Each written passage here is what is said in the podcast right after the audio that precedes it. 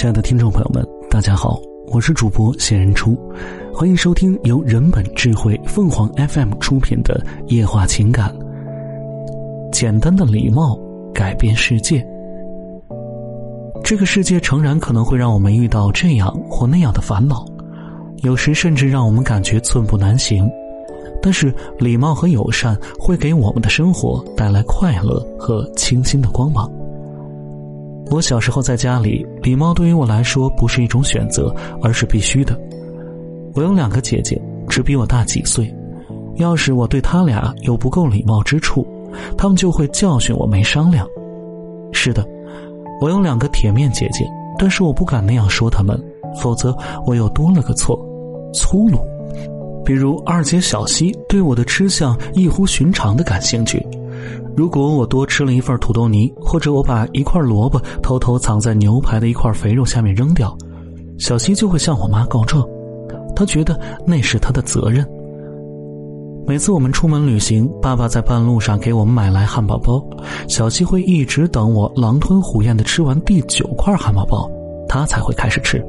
他会故意细嚼慢咽的品尝他的汉堡包，以此来折磨我。我说他是在馋我，他说那只是吃东西应有的礼节。他说完就向我伸伸他那沾满面包屑和酱汁的舌头。和小西不同，大姐小林总是想让我成为一个知书达理的公子，其实她忘了我还得等好几年才到交女朋友的年纪。小林交过男朋友，那个男孩大大咧咧。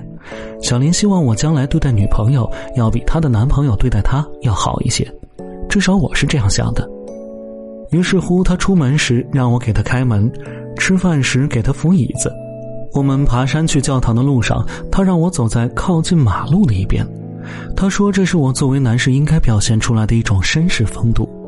这样，如果有汽车过来溅起水花或者雪花，就会多一些溅在我身上，少一些溅在身边的女孩身上。但是我老是觉得他是在暗暗盼望着哪个粗心大意的司机开车要了我的小命。几年后，我进入了大学校园，到那里我还记得两个姐姐对我说过的话。我想，他们说的可能是一个成年男士应有的行为。我进入大学已经到了十八岁。我最想做的一件事就是表现的像个成年人的样子。开学后第一次去大学图书馆，我注意到一个比我年长的女士走在我身后，她可能是高年级学生。走到图书馆门口时，我给她扶住了门。怎么回事？他瞅着我问：“你觉得我是个女人，所以我就手无推门之力了吗？”我蒙住了，无言以对。他朝我翻了翻白眼，摇了摇头。一看你就是新来的。说完，他从我身边走了过去。我站了一会儿，没动地方，我很尴尬，脸上又红又热。我暗下决心，以后再也不给女孩开门、扶椅子，上街时再也不走靠近马路的一边。而且，要是我想吃完自助餐的最后一点土豆泥，那我就吃个够。不过，正当我站在那儿琢磨的时候，另一位高年级同学走到了图书馆门口。他的胳膊上抱着一摞课本，我习惯性的又走了过去，给他打开了门。我意识到自己做的事后，马上缩了缩脖子。这位女士肯定也会气不打一处来。我做好了挨骂的准备，他没骂我，相反，他朝我热情的微笑了一下，看上去他轻松了很多。谢谢，他高兴的说：“这里还有几个绅士，真是太好了。”当然了，如果我真的是一位绅士，我会帮他报一下书，但我还是有些胆怯，不想碰一鼻子的灰。尽管如此，这次我还是觉得，在别人面前拿出一点礼貌的行为，冒一些遭白眼的风险也是值得的。如果在女孩需要帮助的时候我袖手旁观，不但违背了终生受的教育，更是违背了两个姐姐对我不管有没有用的，但却无时不在的调教。三年后，我遇到了一位漂亮的女生，她真心欣赏我对她表现出来的礼貌。又过了几年，她嫁给了我，我们结婚到如今已有三十五年了，我们俩至今仍然相敬如宾。后来我仔细思考了这一切，我发现这个世界诚然可能会让我们遇到这样或那样的烦恼，有时甚至让我们感觉寸步难行。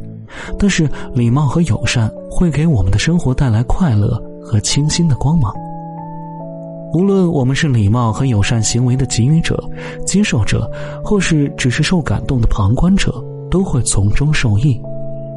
一位女孩在拥挤的公交车上站起来，给一位老人让座；一位司机降慢速度，好让道口的另一辆车顺利并安全的驶上公路；一位推着满载一个星期用品的推车的购物者，让另一位只买了很少东西的购物者排在他前头付账。这样简单的礼貌行为，或许不会改变我们的生活，但是一定能让我们以一个全新的视角看待他们，而且不会让我们感到是在挨训。听众朋友们，无论你是开心还是难过，不管你是孤独还是寂寞，希望每天的文章都能给你带来不一样的快乐。你也可以关注我们的微信公众号“情感与美文”，收听更多内容。我们下期再见。